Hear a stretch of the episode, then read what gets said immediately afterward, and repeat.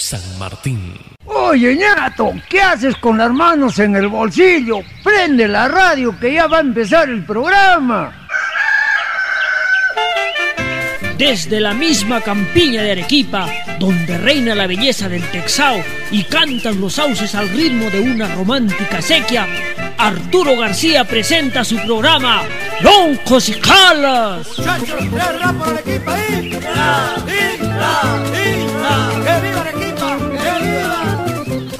Un programa producido por arequipeños y dedicado solamente a Arequipa. Yarabíes, poemas loncos, tradiciones, pampeñas y mucho más. Todo aquello que nos hace sentir orgullosos de ser arequipeños. Con la producción y conducción de Arturo García, el chacarero.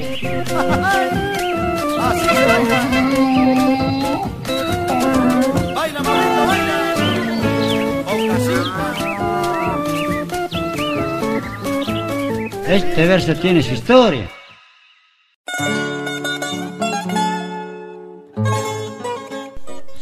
Buenas tardes nos de Dios, Arequipa, ciudad hermosa, blanca, carosa y pretenciosa. Buenas tardes arequipeños, querendones, bravos y valientes como el Misti. Que viva nuestra gente, que viva nuestra tradición y que viva nuestra música. Todos peguémonos a la radio que ya empezó la hora solo para Arequipa. Una de las manifestaciones culturales más tradicionales que nos ha heredado la madre patria es sin lugar a dudas la fiesta taurina. Y ya hemos hablado de ese tema, y aunque no estamos de acuerdo con esta crueldad contra los animales, debemos señalar y hablar más bien del despliegue cultural que ello involucra. Es un hecho cultural porque aunque tiene infinitamente más detractores que adeptos, sin embargo ha sido manantial de inspiración para pintores, escultores, novelistas, poetas, etc. Desde el poema al conde Fernán González, compuesto por el año 1250, hasta nuestros días, con poetas como García Lorca, Miguel Hernández, Alberti o Villalón, que le han cantado con la pluma al toro y al torero a la vida y a la muerte en esos ya célebres versos taurinos. El tema taurino, por ende, tan español como su vertiente popular en toda Hispanoamérica, es un tema ineludible al hablar de nuestras tradiciones ancestrales. Un tema que está íntimamente ligado a su aspecto cultural y popular, y cómo no mencionar a grandes pintores que también la han plasmado en el caballete, como Goya, Picasso, Manet, Enrique Simonet, Alberto Gironella, Lucas Villamil y Paco Huertas. Poco a poco entonces podemos ir dilucidando que la fiesta taurina no solo es toros y toreros, sino una inmensa y variopinta gama de manifestaciones conexas, ¿Por qué no entonces referirnos a la música taurina moldeada en los pasodobles, tan populares como aquellos del compositor mexicano Agustín Lara? Becerrada, novillada o corrida, ya era un espectáculo que convocaba multitudes. El traslado mismo de los toros desde los corrales a la plaza, conocido como encierro, conforma en principio una de las tantas otras expresiones de la fiesta taurina en España, en América, en el Perú y específicamente en Arequipa se solía convocar y algunas veces aún se convoca como al llamado de un clarín a la parafernalia popular, si cabe el término, como los turroneros, las anticucheras, las bandas de músicos, los mercachifles y toda una fauna fiestera de gran semejanza a la vida por siglos en la madre patria. Pero sepan amigos arequipeños que todo este movimiento multitudinario se iniciaba siempre en el bastidor o en la mesa de diseño. ¿Por qué? Porque es allí donde se engendra la rumorada y más tarde el pregón y más luego la algarabía por el anuncio del próximo gran espectáculo o fiesta popular, la fiesta taurina. Al igual que como cuando se diseña un afiche o cartel cinematográfico, el artista taurino tenía que imprimir en el papel acertadamente el mensaje visual más apropiado para difundir la información y conquistar al público. Para ello se utilizaban textos, imágenes de toros, toreros y corridas. Bueno, ¿y qué tienen que ver los artistas taurinos con Arequipa y los arequipeños? Es bastante simple. Uno de los más célebres y aclamados artistas taurinos del mundo hispano fue un arequipeño, como tú y como yo, como dice Lilian Calizaya, el pincel que inmortalizó las corridas de toros. La plaza de Hacho fue el escenario que hace 50 años inspiró a este pintor arequipeño, quien cuenta y recuerda que fue una de las corridas de toros que apreció a la edad de tan solo 8 años, lo que generó en él un impacto al punto de querer en un principio ser torero. Sabía que el sueño estaba fuera de su alcance, pero este enamoramiento tomó otro rumbo que no lo alejó de esa pasión. Todo lo contrario, lo llevó a conocer lo más selecto del mundo de la tauromaquia y a codearse con los toreros más famosos de España y de Latinoamérica. Esta llave que le abrió muchas puertas fue su talento para pintar. Nunca recibió una clase formal de trazo, formas, color, texturas. Todo fue parte de una intuición innata que nunca lo abandonó hasta el día de hoy. La inclinación por los pinceles fue más fuerte. Él se siente muy orgulloso de haber sido autodidacta y nunca haber tenido un solo maestro. Agrega que inclusive pintaba con la mano izquierda. A lo largo de 50 años, nos cuenta que ha recorrido todo el Perú más de dos veces y fueron las fiestas taurinas lo que más le llamó la atención por el sincretismo y la riqueza simbólica de estos. En estos viajes, uno de los primeros personajes de la tauromaquia que conoció y retrató en 1920 fue el torero también arequipeño Elías Chávez López, que viajó a Europa y tomó una alternativa en la Plaza de Barcelona, lo que se conoce como un doctorado en la tauromaquia. Él fue el único profesional que salió de Arequipa con esa categoría. Bueno, cuenta que él lo conoció cuando solo tenía 12 años y este torero era ya famoso. Dice que lo admiraba, la historia hablaba mucho de él y cuando se enteró que era arequipeño le tomó mucho más cariño. Realmente admiraba su forma de torear muy peculiar. Como él menciona, el camino del arte no está asfaltado, tiene un agridulce especial sin embargo, nunca dejó de pintar y no se detuvo ante nada, como buen arequipeño. Fue así que su perseverancia le permitió en el año de 1964 ganar el segundo puesto del concurso Pintores del Sur, un certamen que reunió aproximadamente 700 obras de artistas. Grande fue la sorpresa de este arequipeño al enterarse de este galardón, ya que el premio para el segundo lugar era nada menos que 10 mil soles, un aliciente que le sirvió para seguir pintando. El panorama ya tenía un color distinto. Las carencias y la ausencia de padres en su infancia quedó cubierta por esta apasionante labor que combinó con aquel sueño de ser torero.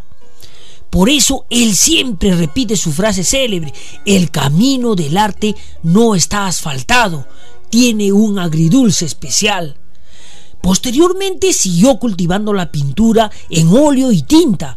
Cada corrida o feria que se realizaba en el Perú tenía que ser retratada por él. Esto también le permitió trabajar para distintos medios de comunicación, como la prensa, Expreso, Ojo, etc., por más de 30 años. Amigos arequipeños, este otro hijo de Arequipa que nos hace sentir también mucho orgullo al saber que su pluma se proyectó hacia todo el mundo hispanoamericano como uno de los mejores pintores taurinos, es pues Goyo Menaut, con no menos de 100 exposiciones en Ecuador, Chile, Alemania, Estados Unidos y otros países, Goyo Menaut se siente satisfecho con todo lo que ha logrado por ser fiel al arte y a su afición a la tauromaquia, a pesar de que actualmente existen asociaciones que se manifiestan en contra de estas tradiciones.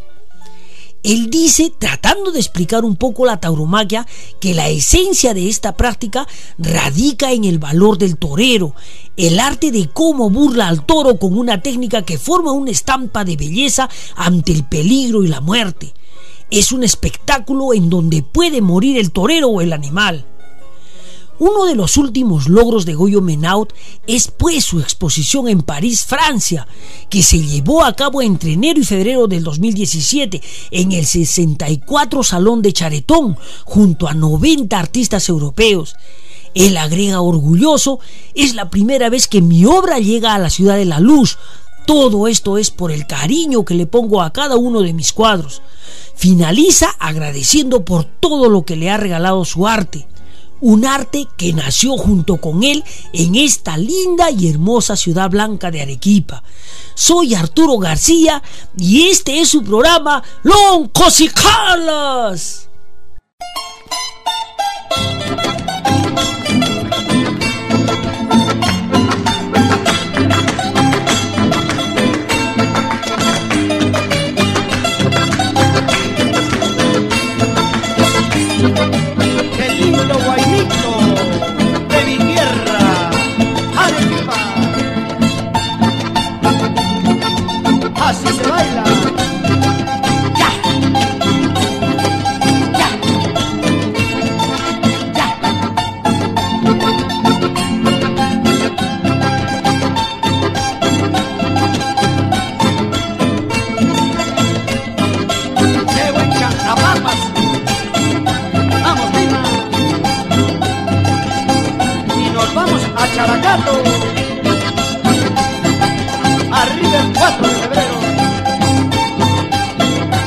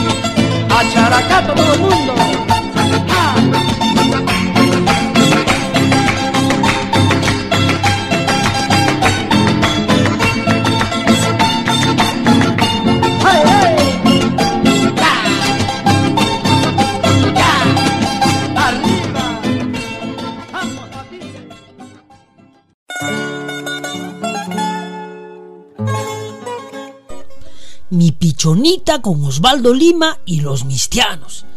Amigos arequipeños, hoy es 12 de mayo y ya estamos de vuelta aquí en los estudios de Radio San Martín, nuestra casa radial bien arequipeña, listos para entretenernos haciendo tertulia de nuestra querida Arequipa, la ciudad blanca, no la ciudad roja, amarilla o azul, la ciudad blanca, blanca por su sillar, sus volcanes nevados y su pasado criollo e ilustrado una verdad que perdurará por los siglos de los siglos y nadie podrá jamás cambiar. Iniciamos pues nuestro programa de hoy y quiero empezar con un dato interesantísimo que nadie estoy seguro se lo imaginaba y que quisiera compartirlo con ustedes. Ya hemos hablado en varias oportunidades que hubo un arequipeño Ignacio Álvarez Tomás, que es el único peruano que ha llegado a ser presidente de otro país, en este caso de la República Argentina, habiendo contribuido además a la independencia de dicha nación que en ese entonces se denominaba Provincias del Río de la Plata. Bueno, pero el dato interesante es que él no había sido el único. Hay otro arequipeño más que también fue presidente de otra nación, estoy hablando de los Estados Unidos mexicanos y que también contribuyó a la independencia de este país. No se muevan porque después de esta canción regresamos con esta historia que muy pocos la conocen y que los va a dejar totalmente sorprendidos. Ya regreso.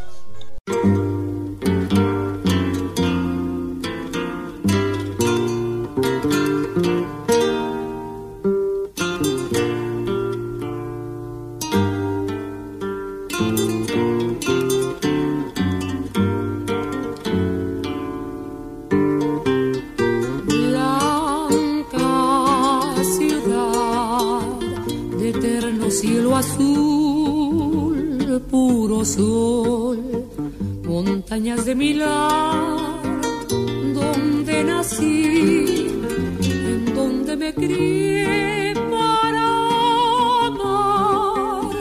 Aquí dejo mis sueños, aquí dejo mi amor, aquí dejo mis sueños, aquí dejo mi amor, aquí dejo mis lágrimas eterno desconsuelo, porque mi estrella triste fue cruel.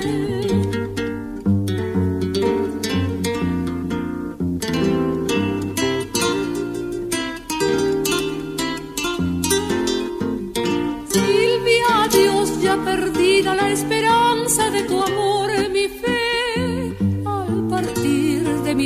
mi sometida y por ti bien.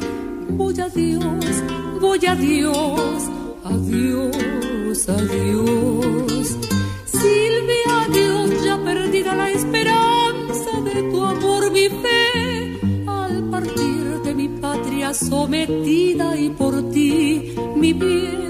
Voy a Dios, voy a Dios, adiós, adiós.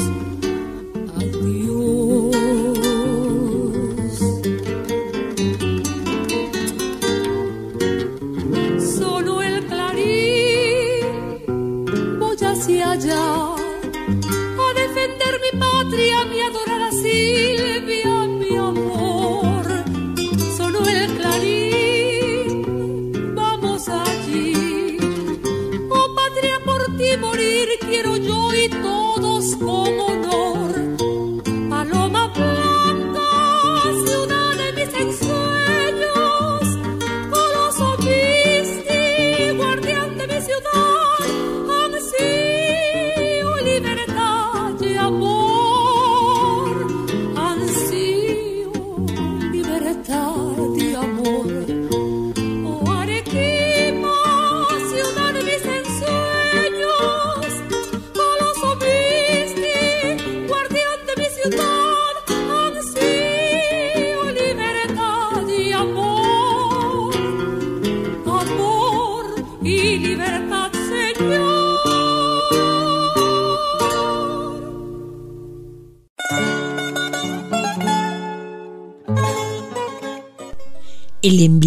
Vals Melgar del gran compositor arequipeño don Benigno Bayón Farfán, interpretado por Alicia Maguiña.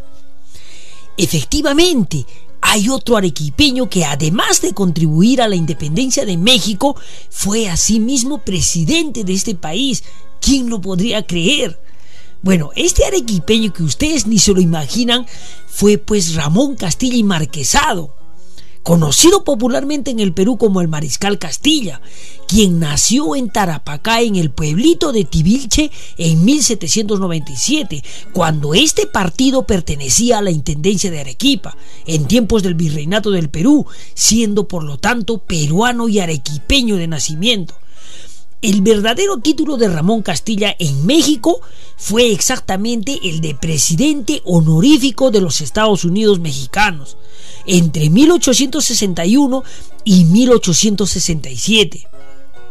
Aunque haya sido solamente una distinción en agradecimiento a este caudillo peruano, para los mexicanos fue la de un presidente, ya que el Perú apoyó a la independencia de México tras el asedio de Napoleón III Esto fue porque en 1861 Ramón Castilla se alió a México, nombrando al poeta y diplomático Manuel Corpancho para asegurar la independencia de este país. Tal fue el apoyo que Castilla inmediatamente fue declarado por el lapso de seis años presidente honorario de la Junta Patriótica de México, el equivalente a la de un presidente, al igual que lo fue Álvarez Tomás en Argentina. Después de esta bonita marinera, Río de Arequipa con los Dávalos, regresamos con esta historia, que estoy seguro nadie la conocía. No se muevan.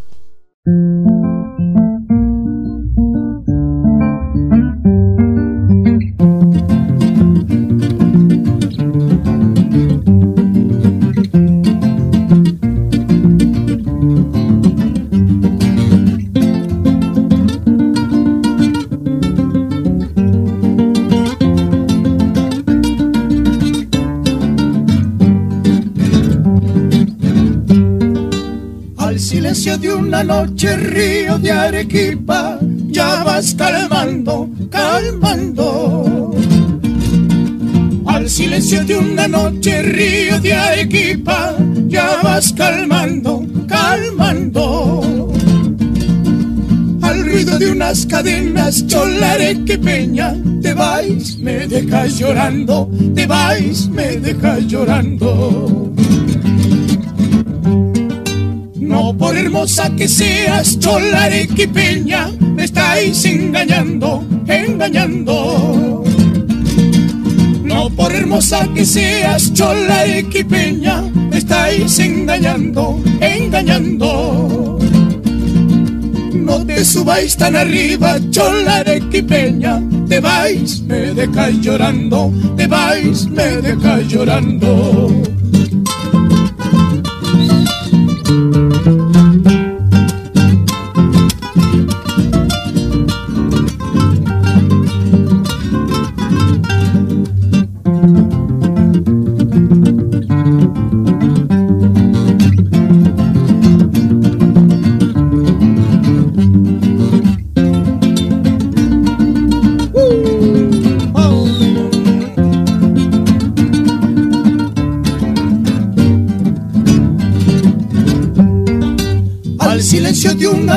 Río de Arequipa, ya vas calmando, calmando. Al silencio de una noche río de Arequipa, ya vas calmando, calmando. Al ruido de unas cadenas, chola arequipeña, te vais, me dejas llorando, te vais, me dejas llorando.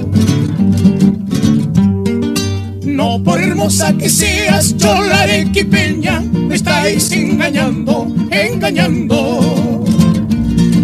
No por hermosa que seas, chola arequipeña, me estáis engañando, engañando. No te subáis tan arriba, chola arequipeña, te vais, me dejas llorando, te vais, me dejas llorando. Ahora, ah.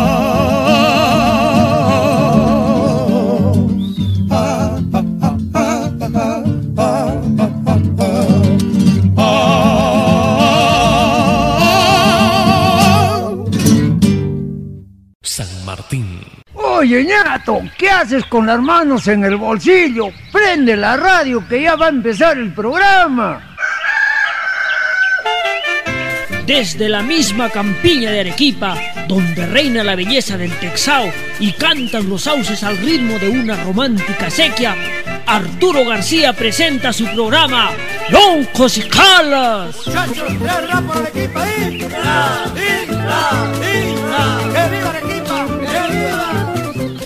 Un programa producido por arequipeños y dedicado solamente a Arequipa. Yarabíes, poemas loncos, tradiciones, pampeñas y mucho más. Todo aquello que nos hace sentir orgullosos de ser arequipeños. Con la producción y conducción de Arturo García, el Chacarero.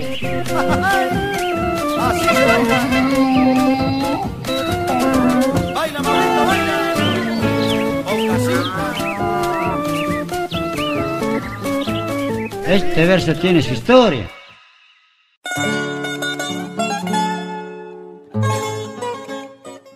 Amigos arequipeños, soy Arturo García el Chacarero. Este es su programa Loncos y Colas, un programa sabatino dedicado únicamente a Arequipa y a los arequipeños. Hoy estamos hablando de otro hijo de Arequipa, el mariscal Ramón Castilla, nacido en Tarapacá cuando este era un partido de la Intendencia de Arequipa en tiempos del Virreinato del Perú. Bueno, Ramón Castilla llegó a ser presidente honorífico de los Estados Unidos mexicanos entre 1861 y 1867. Les voy a contar la historia para que no quede ninguna duda de lo que realmente sucedió. El 20 de julio de 1863, una asamblea de notables en sesión secreta aprobó instalar en México una monarquía moderada y hereditaria, con un príncipe católico a la cabeza. Su título sería el de emperador de México. El cargo entonces le fue ofrecido al príncipe Fernando Maximiliano, archiduque de Austria. Acto seguido, el 10 de junio se crea por decreto un gobierno provisional, elegido a dedo contrario al legítimo gobierno de Benito Juárez. En Lima, la noticia causó violentas protestas contra Francia, instigadora de la conspiración contra la independencia mexicana. Cuando se produjo esta agresión francesa, Ramón Castilla ya no estaba en el poder, pero había dado instrucciones a su ministro Manuel Nicolás Corpancho para apoyar a México en esta lucha contra Francia.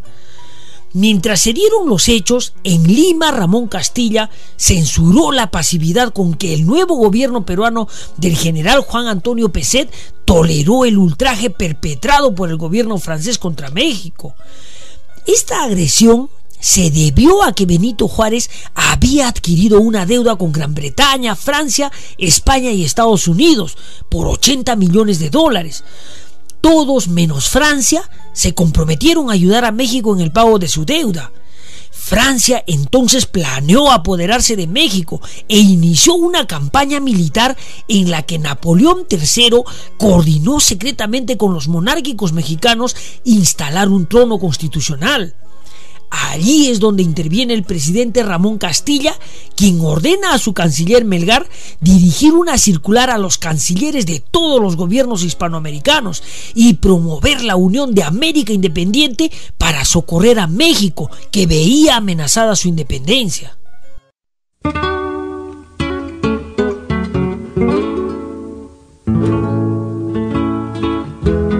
Yo soy el árbol del desierto en el invierno nací, solo y triste voy por el mundo, pobre ay de mí. Salud Alberto Alarcón.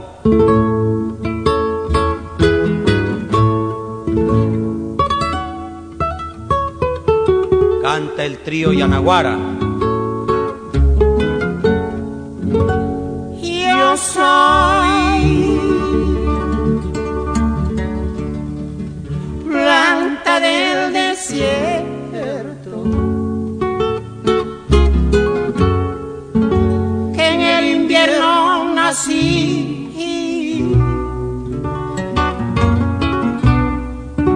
Yo soy hoja desprendida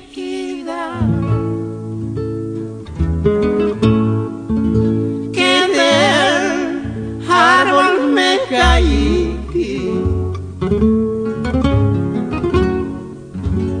Yo ya me voy.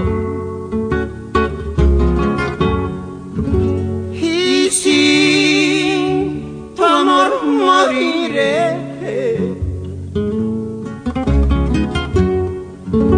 Hojas del árbol caídas, juguete del viento son.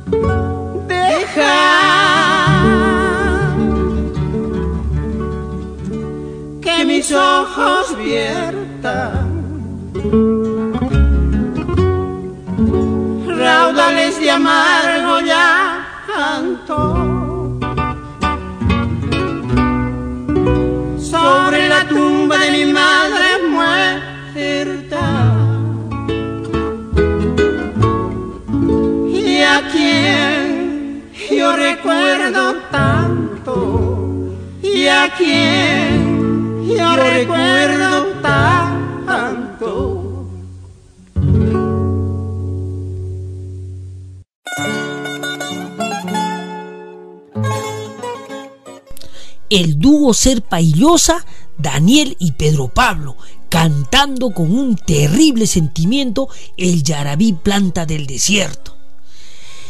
El 21 de noviembre de 1861, Ramón Castilla nombró al poeta y diplomático Manuel Nicolás Corpancho como cónsul en México y le encargó la misión de transmitir a Benito Juárez los sentimientos fraternos del Perú hacia su país, e informarle sobre los pormenores de la invasión armada para saber a lo que América tenía que atenerse respecto a esta intromisión europea en la libertad hispanoamericana. El presidente Ramón Castilla conocía bien a Corpancho, un joven que había sido su secretario privado durante la campaña revolucionaria contra Manuel Ignacio de Vivanco en Arequipa. Entonces, en la ceremonia de acreditación de Corpancho en la Ciudad de México, Benito Juárez honró al Perú por la posición peruana a favor de la independencia mexicana. Esta iniciativa peruana desembocó en la firma del Tratado de Amistad y Alianza el 11 de junio en que México se adhiere al Tratado Continental de Defensa Hemisférica de 1856.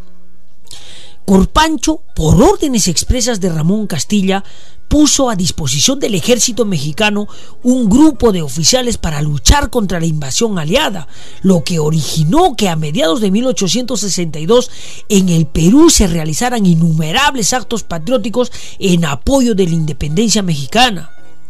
La Sociedad de los Defensores de la Independencia Americana de Lima, creada ese año, promovió una colecta continental a favor de los soldados mexicanos heridos en la guerra contra Francia.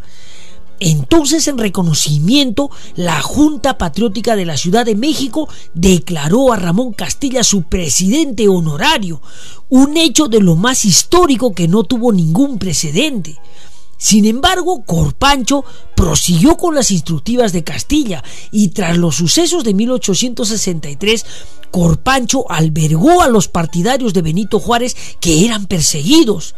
Para tales fines, alquiló cuatro viviendas en la Ciudad de México y sus alrededores, en las que hizo flamear la bandera peruana, rehusándose a izar la bandera mexicana con el águila imperial. Hoy en día en México y otras naciones centroamericanas se pueden encontrar monumentos conmemorativos a Ramón Castilla, siendo uno de los más célebres el que se erige en la Avenida de las Américas en Guatemala.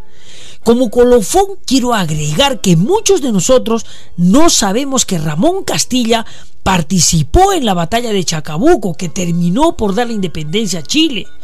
En Buenos Aires, para que todos lo sepan, hay una plaza que se llama Plaza Chile, en la que se erige en su centro un gran monumento al también considerado libertador Ramón Castilla.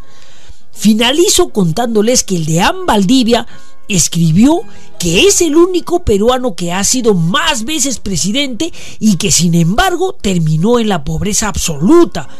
Tanto así que su viuda, la también arequipeña doña Francisca Díez Canseco, los acreedores le embargaron su pequeño cuartito donde vivía y la dejaron en la calle. Ahora ya saben de qué otro hijo de Arequipa virreinal también nos tenemos que sentir orgullosos, el mariscal don Ramón Castilla no hay problema, hermano, que bastante arequipeño tenemos. Esa es nuestra especialidad. Es lo curioso de los dávalos. En los Estados Unidos gusta mucho la música del sur. Es lo que más cantamos. Es lo que más cantamos. A ver, ¿qué cantamos de Arequipa, Peponi?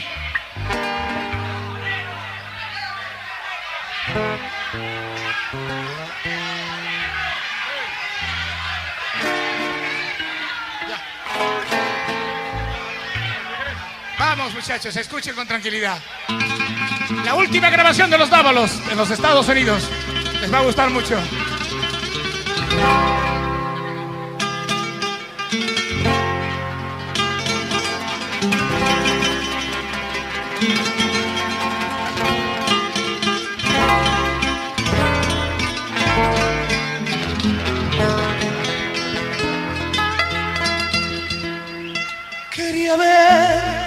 Inolvidable tierra querida. Arequita ciudad blanca de mi amor. Embriagado de distancia, añoraba la fragancia de tu suelo, tu campiña y su verdor. Embriagado de distancia, añoraba la fragancia de tu suelo, tu campiña y.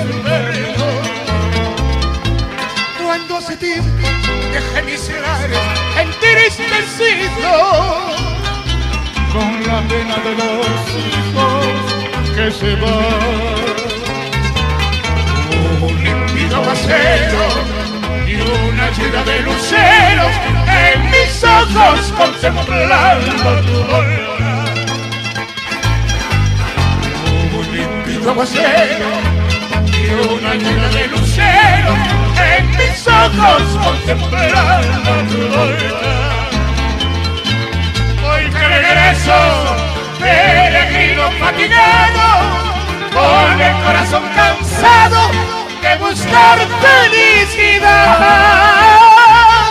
Arequipa, soy feliz en tu regazo, con el beso y el abrazo que me otorga tu bondad. Cuando yo muera, que me queden en tu suelo y algún día bajo el cielo unas flores crecerán. Será mi alma asomándose a la vida desde mi tierra querida para mi volcán. Asomándose a la vida desde mi tierra querida para mi volcán.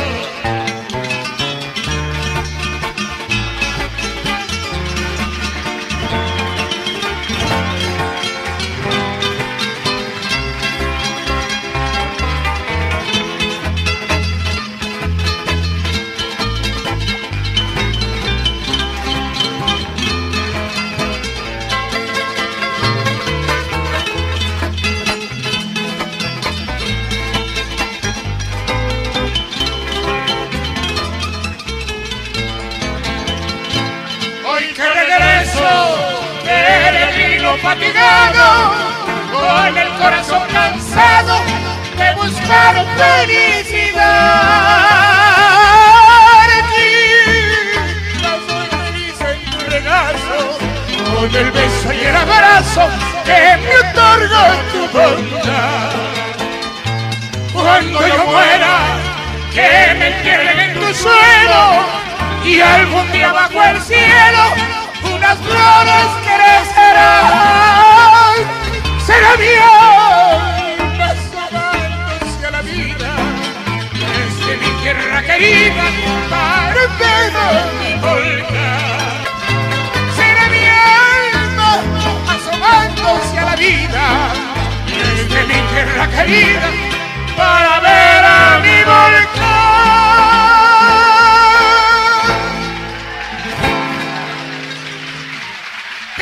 Arequipa!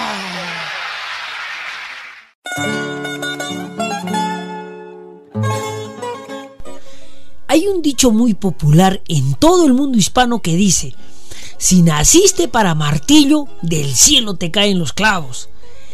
Hay otro muy similar que dice, la mona, aunque se vista de seda, mona se queda. Pero en Arequipa, esta suerte de refranes toman una variante muy especial que increíblemente nos hace a todos los arequipeños iguales. Este reza pues genio y figura hasta la sepultura.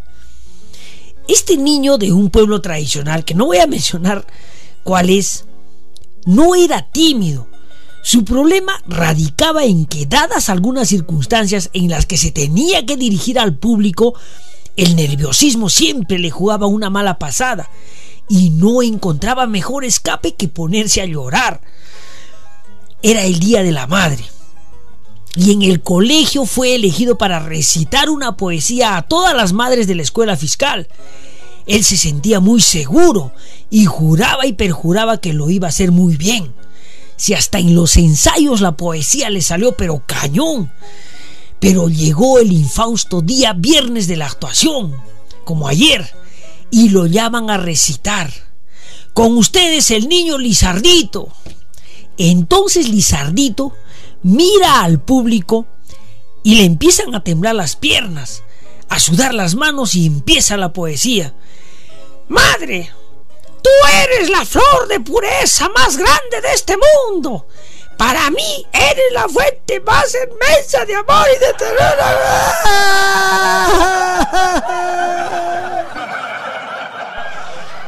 Y todavía el moco se le empieza a caer. Pasaron los años, muchos años. Y cuando ya era un exitoso empresario, decide presentarse a la alcaldía de su pueblo y llegando el día del meeting lo anuncian con bombos y platillos. Con ustedes, don Lizardo. Y empieza su discurso. Querido pueblo, para mí es un gran honor dirigirme a ustedes y contarles que yo estoy decidido a trabajar por este pueblo, por mi linda tierra, que es bella como la estrella. Denme su voto si no lloro por ella.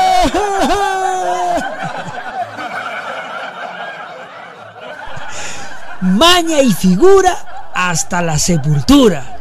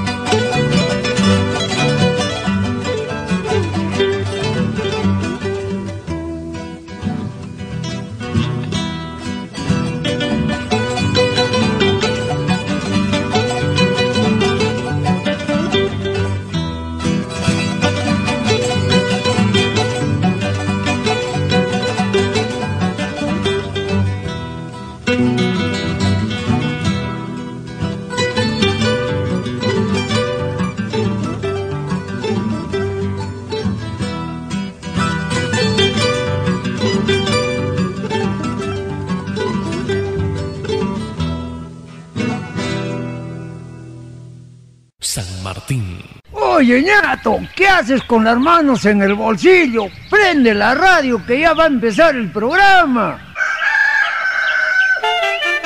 Desde la misma campiña de Arequipa, donde reina la belleza del Texao y cantan los sauces al ritmo de una romántica sequía, Arturo García presenta su programa loncos y calas. Muchachos, por Arequipa, ¡Inca! ¡Inca!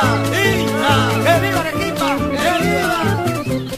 Un programa producido por arequipeños y dedicado solamente a Arequipa. Yarabíes, poemas loncos, tradiciones, pampeñas y mucho más. Todo aquello que nos hace sentir orgullosos de ser arequipeños. Con la producción y conducción de Arturo García, el chacarero.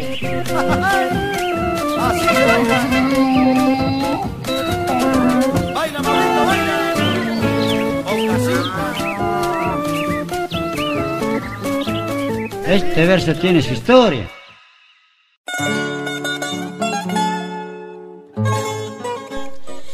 La otra vez estaba conversando con un amigo colombiano que vino de visita a Arequipa con su novia y estábamos sentados en una de las gradas de la catedral, allí donde están usualmente descansando como en el arca de Noé infinidad de biotipos, razas y culturas, es decir, gringos, cholos, negros, chinos, bricheros, mochileros, etc. Pero bueno, este amigo se quedó un largo rato como embelesado. Después de salir de su mutismo, en eso me dice, ¿qué plaza para más bella? Nunca he visto una plaza más bella que esta. Esa es pues una expresión que se repite casi todos los días cuando vienen hordas de turistas que le toman fotografías en todos los idiomas. Hoy vamos a hablar de la Plaza de Armas de Arequipa. Nuestra ciudad, también conocida como la Ciudad Blanca, está ubicada pues en el valle del río Chili, al sur del Perú. Como ninguna otra ciudad en el mundo, está rodeada de tres imponentes volcanes. Su campiña floreció como en un oasis, forjado por centurias merced al esfuerzo de sus habitantes. Su paisaje se forjó entre el verdor multicolor de su campiña, el carácter tectónico de su arquitectura, las condiciones de su clima y la fuerza destructiva de los terremotos que la forzaron a reconstruirse varias veces y a hacerse inmune a estos cataclismos. Originada como un asentamiento rural de los Collaguas, Arequipa adquirió importancia a partir de su fundación española en 1540, surgiendo como el mayor centro geopolítico entre el sur del Perú y Bolivia. Dadas las cualidades de su arquitectura, construida en piedra blanca volcánica llamada Sillar, el centro histórico de Arequipa fue declarado Patrimonio de la Humanidad por la UNESCO. Damos así inicio a la segunda hora de nuestro programa Loncos y Carlos en su edición número 83. Ya regresamos con este bonito tema.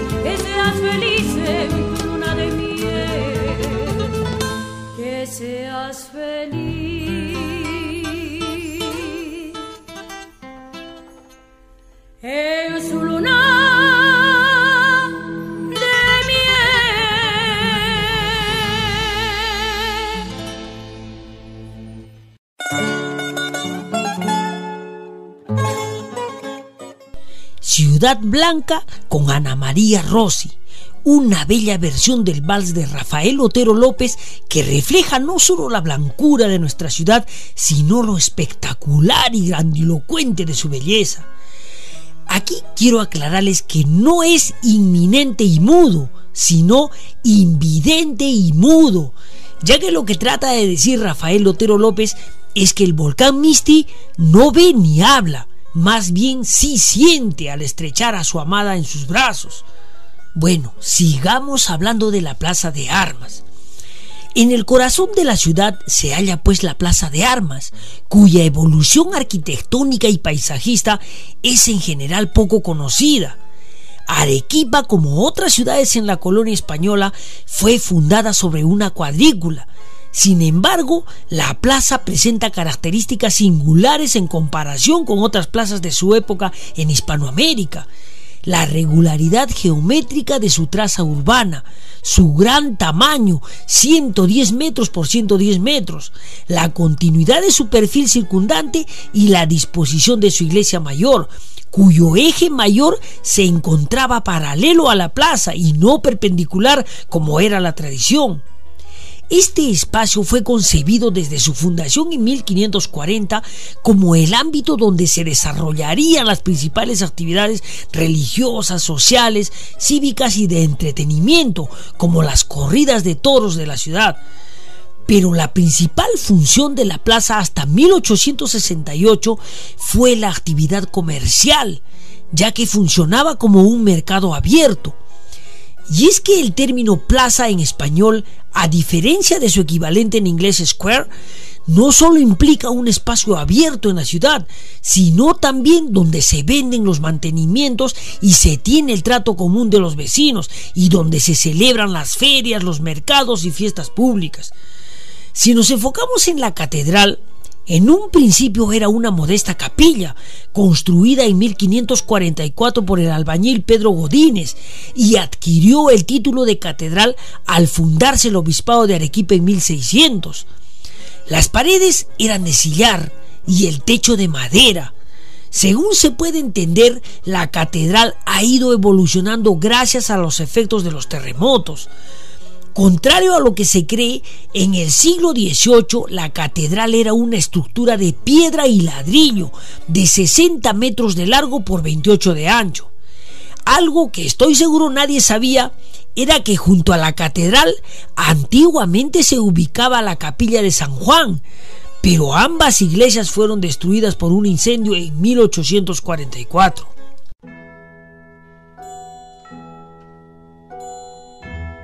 Arequipa, la novia dorada, que bella y esbelta vestida de blanco te veo al pasar. Con tu prometido, el misti dormido,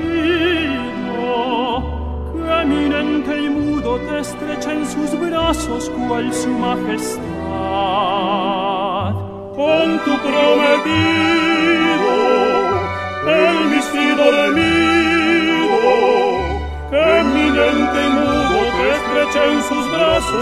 Christenbach ist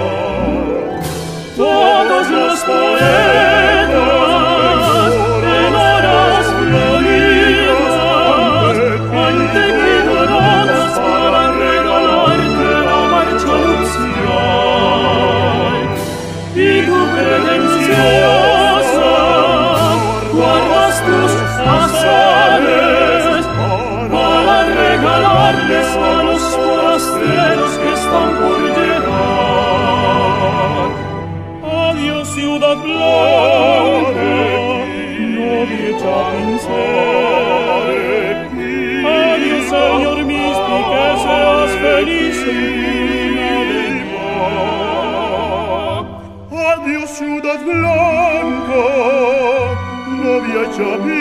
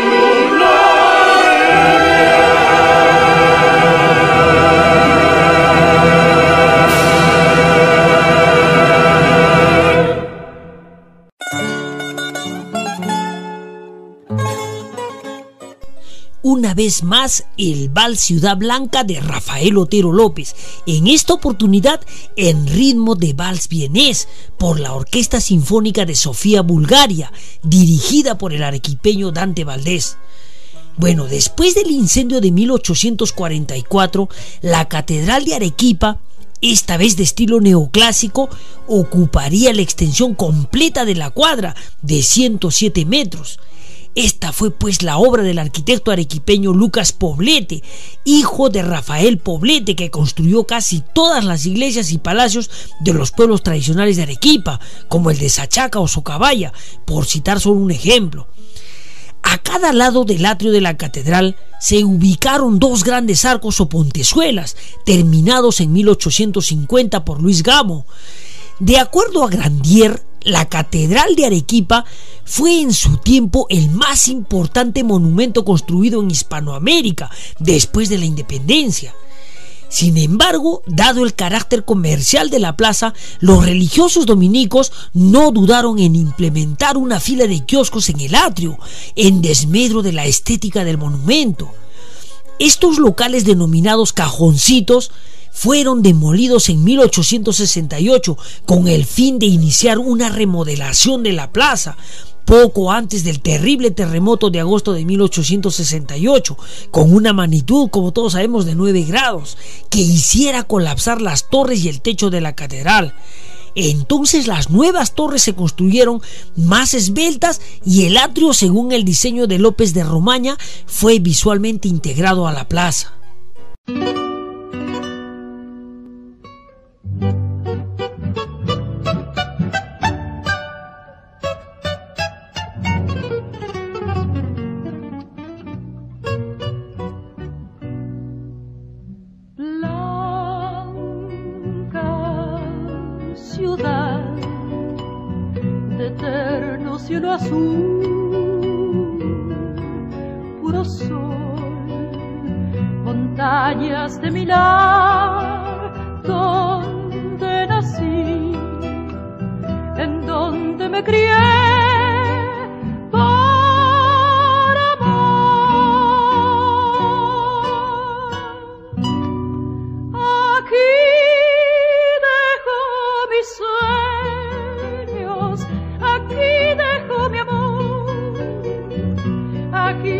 so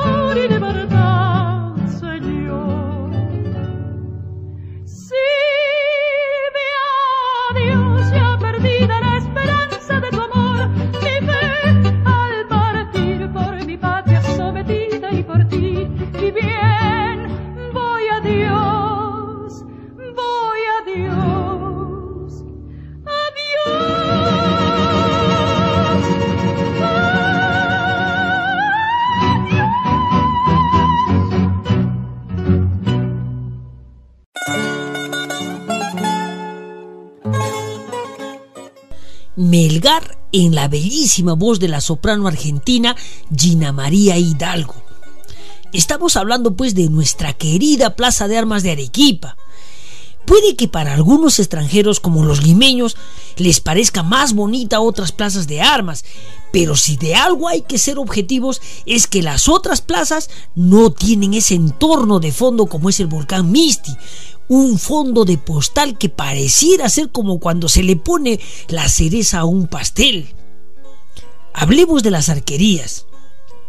Antes de 1868, los portales que circundan la plaza en sus costados este, sur y oeste eran heterogéneos en su número, tamaño y altura, ya que los portales del sur correspondientes a la municipalidad eran de dos pisos, mientras que el resto era solo de uno. El terremoto de 1868 destruyó los portales y durante la reconstrucción se decidió uniformizar tanto el número como el tamaño y el estilo de las tres arquerías, recurriéndose para ello a formas neoclasicistas bajo un proyecto de Brugada y con modificaciones del ingeniero Augusto Tamayo. Para ello se usaron roca volcánica, sienita, basanita del volcán Misti, sillar rosado y ladrillos de cañaguas.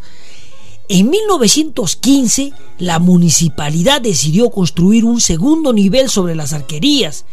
Este segundo nivel, diseñado por el arquitecto Guidi, tenía ventanas cerradas y decoraciones en un estilo veneciano, coronadas por una balaustra y con un ornamento especial frente a la municipalidad.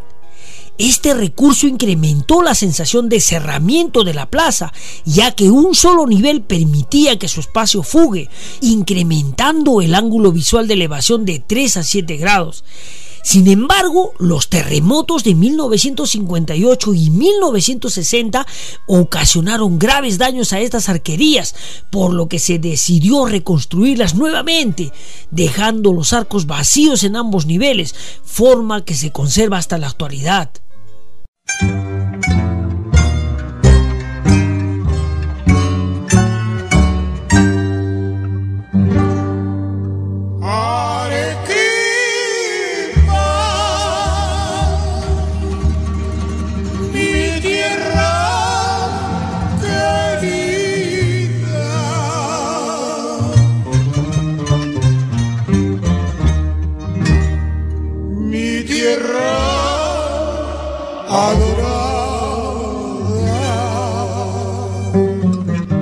Arequipa, tierra del Misti bendecida por nuestra Virgen de Chapi. Sus provincias, Carabelí, sus lomas y ruinas arqueológicas en la quebrada de la Huaca, Camaná, valle el más fértil de América Latina en la producción de arroz, Islay, con su puerto bravo Mollendo, ciudad balneario. Tierra tiene Andagua, es un valle de volcanes, tiene el cañón del Colca mejor Colorado. Tiene su ciudadela de Santa Catalina, tiene su plaza de armas y un hermoso cielo azul. Conozca Toro Muerto, su sillar y sus canteras, mi región es Arequipa, es de garra y corazón. Mi región es Arequipa, es orgullo del Perú. Soy de Arequipa, Señor. Soy Arequipa, una de poetas de lindos cantares como el Yarabí. Así es mi tierra, Señor, de grandes hombres, ejemplo de coraje, de sabiduría y de gran valor. Soy de Arequipa, Señor. Soy de Arequipa culta religiosa, libre como el viento, mi noble ciudad. Así en mi tierra, Señor, muy grande y bella, llamada por su pueblo orgullosamente León del Sur. Con de suyo su capital Chuquibamba, reconocida por la variedad y riqueza de su folclor. Castilla con Pampacolca, cuna de Vizcardo Guzmán, Majes con su fruta y camarón, Orcopampa, mi tierra del oro, el cañón del Colque en Cayoma y el de Cotahuasi en La Unión. Soy Arequipa, señor, soy Arequipa cuna de poetas de lindos cantares como el Yerabí. Así es mi tierra, Señor, de grandes hombres, ejemplo de coraje, de sabiduría y de gran valor. Soy de Arequipa, Señor, soy de Arequipa, ultra religiosa, libre como el viento, mi noble ciudad. Así es mi tierra, Señor, muy grande y bella, llamada por su pueblo orgullosamente León del Sur. Soy de Arequipa, señores. Soy de Arequipa. San Martín. Oye, ñato, ¿qué haces con las manos en el bolsillo? Prende la radio que ya va a empezar el programa. Desde la misma campiña de Arequipa, donde reina la belleza del Texao y cantan los sauces al ritmo de una romántica sequía, Arturo García presenta su programa Loncos y Calas. Muchachos, ¿qué rap por Arequipa? ¡Que viva Arequipa! ¡Que viva! Un programa producido por arequipeños y dedicado solamente a Arequipa. Yarabíes, poemas loncos, tradiciones, pampeñas y mucho más. Todo aquello que nos hace sentir orgullosos de ser arequipeños. Con la producción y conducción de Arturo García, el chacarero.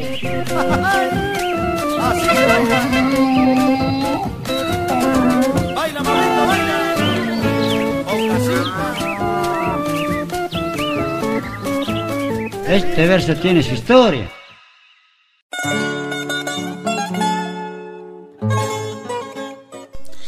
Amigos arequipeños, los saluda Arturo García el Chacarero y los invito pues a que sigan sintonizando Loncos y Calas. Todos los sábados salimos como pan caliente para hablar de nuestra Arequipa y sus hijos. Nuestra plaza de armas es pues como la sala de nuestra casa, donde recibimos a todos los forasteros que nos visitan. Hoy estamos haciendo tertulia de su evolución a lo largo de 400 años.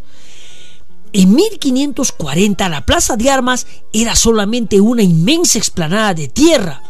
En 1735 el obispo Cabero hizo colocar una fuente de tres pisos y la imagen de un arcángel en la parte superior, a la que la población años más tarde denominó el Tuturutu.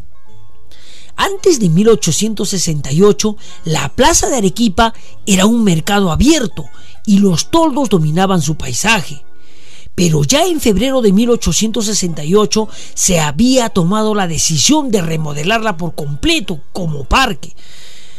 A consecuencia del terremoto de agosto de ese año, los toldos de comercio fueron reemplazados por tiendas de campaña para acoger a los damnificados.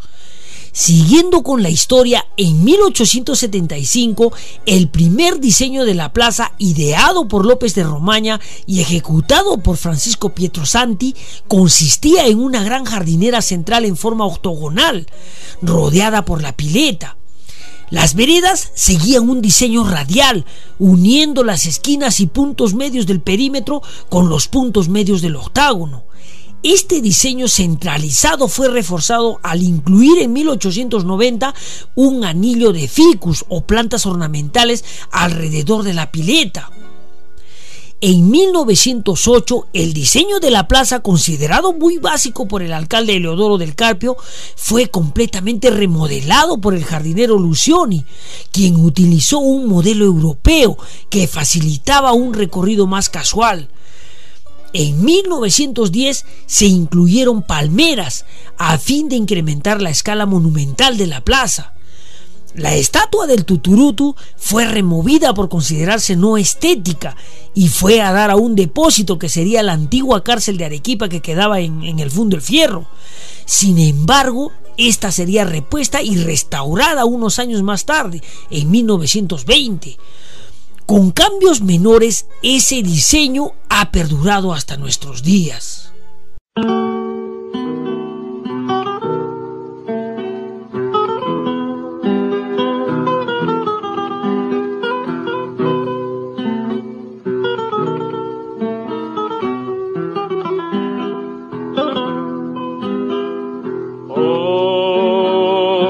mi.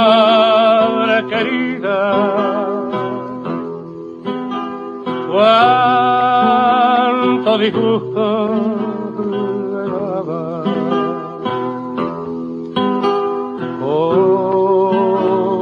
disgusto querida, cuánto disgusto le daba. Cuántas veces se escondía, llorando lo más vencida, en un rincón le encontraba.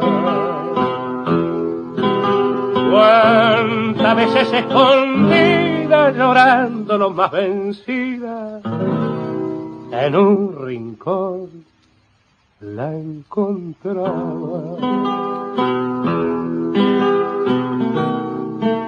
Cantar que engendró congojas en los comienzos de siglo, fue lágrima silenciosa, fue dolor de arrepentido, lloró en vieja serenata su canción honda y sentida. Y cuántos al escucharla lo habrán dicho desde el alma, pobre mi madre querida.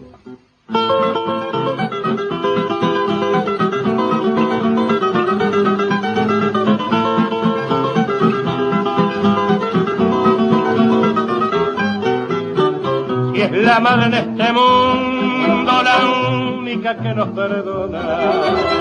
Si es la madre de este mundo, la única que nos perdona. La única que en un segundo con sentimiento profundo sabe amar y abandona. La única que en un segundo con sentimiento profundo sabe amar y no abandona. Hijos que madre tener, oír esta voz que retumba. Hijos que madre tener esta voz que retumba. Querer la muta de ver y si mueres a la tener llorarla sobre la tumba. Querer la muta de ver y si mueres a la tener llorarla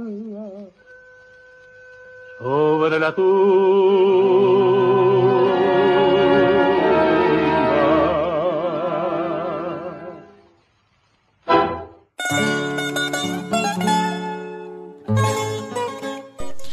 Pobre mi madre querida, un vals argentino de letra y música de José Luis Bettinotti. Fue grabado por Alberto Castillo con aires de milonga y tango. Este vals tiene otras versiones afines como la de Sandro y se ha grabado en varios países de Latinoamérica, inclusive llegó a formar parte de una película. Pero lo que yo quiero resaltar es que aquí en Arequipa nosotros también tenemos un yarabí con ese nombre, Pobre mi madre querida, grabado por los hermanos Portugal, originarios de Yumina en Sabandía. Bueno, hay algo que yo no acepto. Es que nuevamente el controvertido sociólogo Juan Guillermo Carpio Muñoz afirma instintivamente que este yarabí popular arequipeño, considerado de autor anónimo, se inspiró en este vals argentino. Como es bien sabido, el yarabí tiene una data mucho más antigua que el vals, la milonga y el tango argentino, y que partiendo de estas tierras mistianas migró hacia la Argentina en los siglos XVIII y XIX, y en su larga travesía dio origen a varios géneros argentinos y uruguayos, cosa que está documentado y demostrado en los viejos cancioneros de yarabíes que se ha podido encontrar y que usaban los gauchos para cantar cuando pasteaban en la pampa el ganado. Entonces yo infiero que más bien el argentino José Luis Bettinotti fue quien se inspiró en este yarabí arequipeño para componer su famoso vals, tanto más famoso que nuestro yarabí pobre mi madre querida, pero no tan hermoso.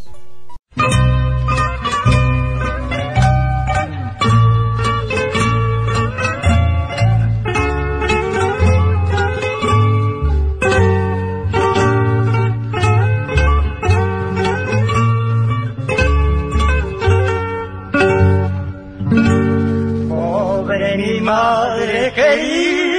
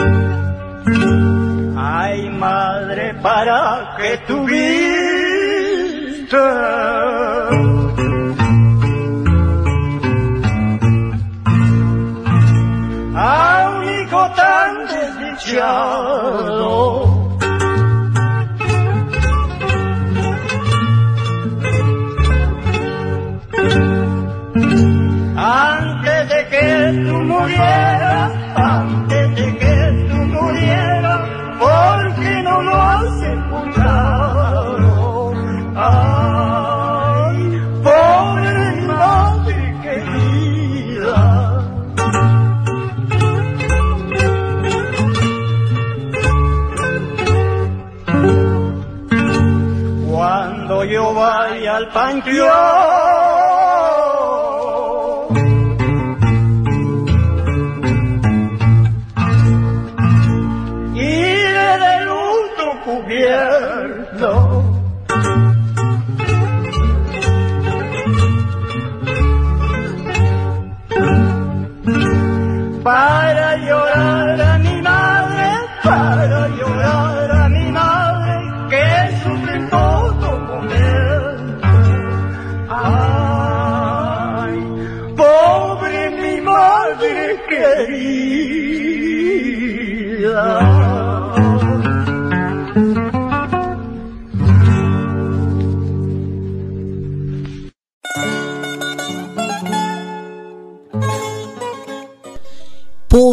madre querida por los hermanos Portugal, un yarabí que se lo dedico a todas las madres de nuestra Arequipa, que también es una tierna madre, una madre que llora muchas veces por la ausencia de sus hijos. Mañana es un día bastante especial, muy sui generis, que rara vez sucede. ¿Por qué? Porque en este domingo se han juntado en un solo día tres celebraciones importantísimas. La festividad de la ascensión de Jesús a los cielos, el día de la Virgen de Fátima y el día de la Madre. Solo quiero recordarles que cuando la Virgen María bajó de los cielos a Cova de Iría en Portugal, Europa sufría ya la funesta Primera Guerra Mundial y dentro de los secretos que confirió a los pastorcitos está la advertencia de una conflagración diez veces mucho más terrible que la primera, si es que no había conversión en los hombres. Al no obedecerse esta advertencia, sucedió dicha conflagración que fue pues la Segunda Guerra Mundial. Pero si hay algo que me escarapele el cuerpo y el alma, es que la Virgen María en Fátima, en un momento de sinceramiento, mostró a los niños cómo era el infierno. Los niños saltaron de espanto. El infierno es pues el lugar al que van todas las almas que han aceptado más bien al pecado y al demonio en sus vidas que a Dios. Estas almas que son tragadas por el demonio son aquellas que se han dejado seducir por los pecados capitales. Siete pecados capitales que temo anunciar que se han instalado ya en muchas fiestas patronales arequipeñas, que ya han dejado de ser tradicionales para convertirse en traicionales. Entonces prepárense, porque en un próximo programa vamos a tratar el tema los siete pecados capitales de las fiestas patronales de Arequipa.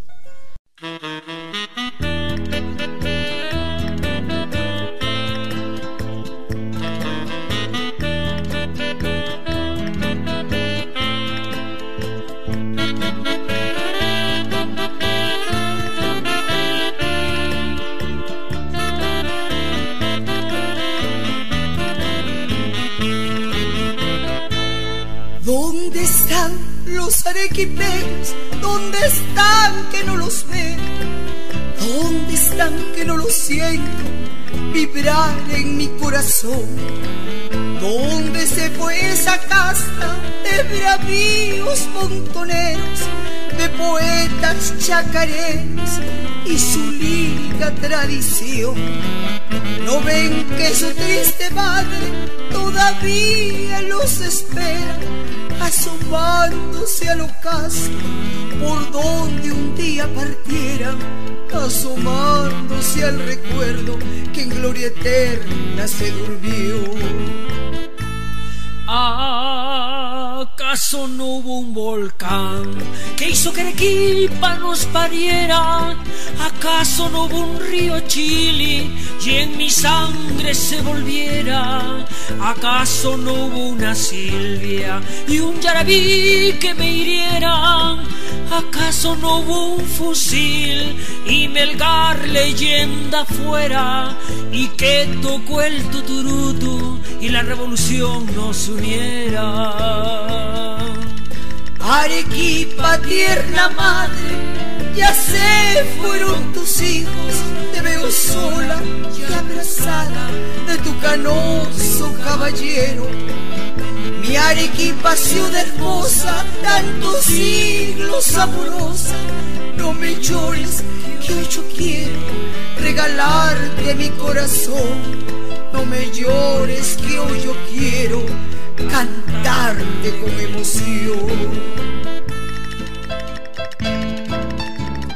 Gracias, gran compositor arequipeño Arturo García.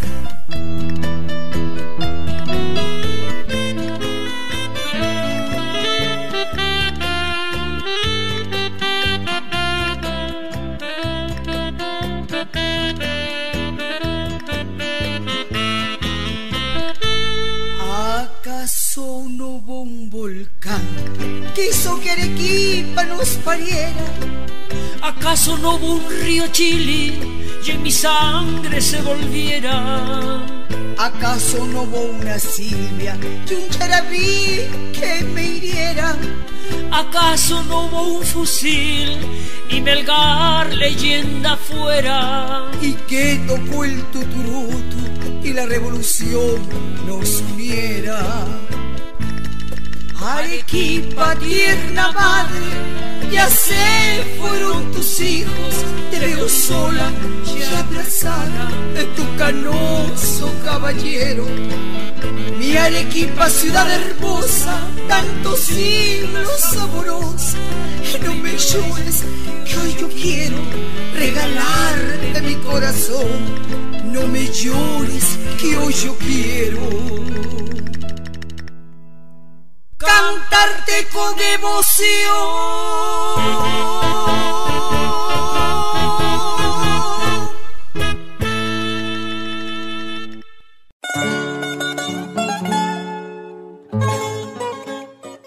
Amigos arequipeños, hijos ingratos de esta tierna madre Arequipa, quiero aprovechar la oportunidad para enviar un gran saludo a todas las madres arequipeñas que mañana estarán celebrando su día este programa Loncos y Calas les brinda pues un fuerte abrazo y les desea el mejor domingo del Señor al lado de toda la familia.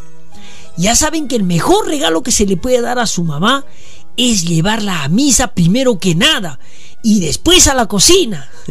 no, no, mentira.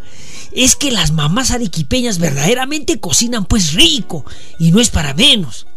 Bueno, el saludo ahora es para mi viejita linda, la Mellita. Una mamá que me ha sacado hombre a punta de chicotazos, palazos y pedradas. Porque mi vieja tenía una puntería pero maldita. Desde el techo de mi casa le achuntaba mi cabeza a una distancia de 100 metros y carajo que me rompía la cabeza. De esas mamás hay muy pocas. Para ti, viejita linda, un fuerte abrazo y que mañana la pases bonito. También quiero saludar a mi suegra, la señora Irene, mi hincha número uno de mi programa. Siempre está al pendiente de la radio. Igualmente para mi esposa Sara, la chanaquita, y para todas las mamás de mi familia y de mi pueblo Sachaca. Un saludo y abrazo también muy especial para la señora Amalia del Carpio y para mi gran amiga la señora Sara Valencia, que siempre me sintonizan allá en la Pampa del Cusco. Un feliz día de la madre a todas ustedes, madres arequipeñas que me están escuchando. No hablo más, mejor me callo y me regreso por donde vine, no sin antes decir que viva Arequipa y que vivan las viejitas lindas.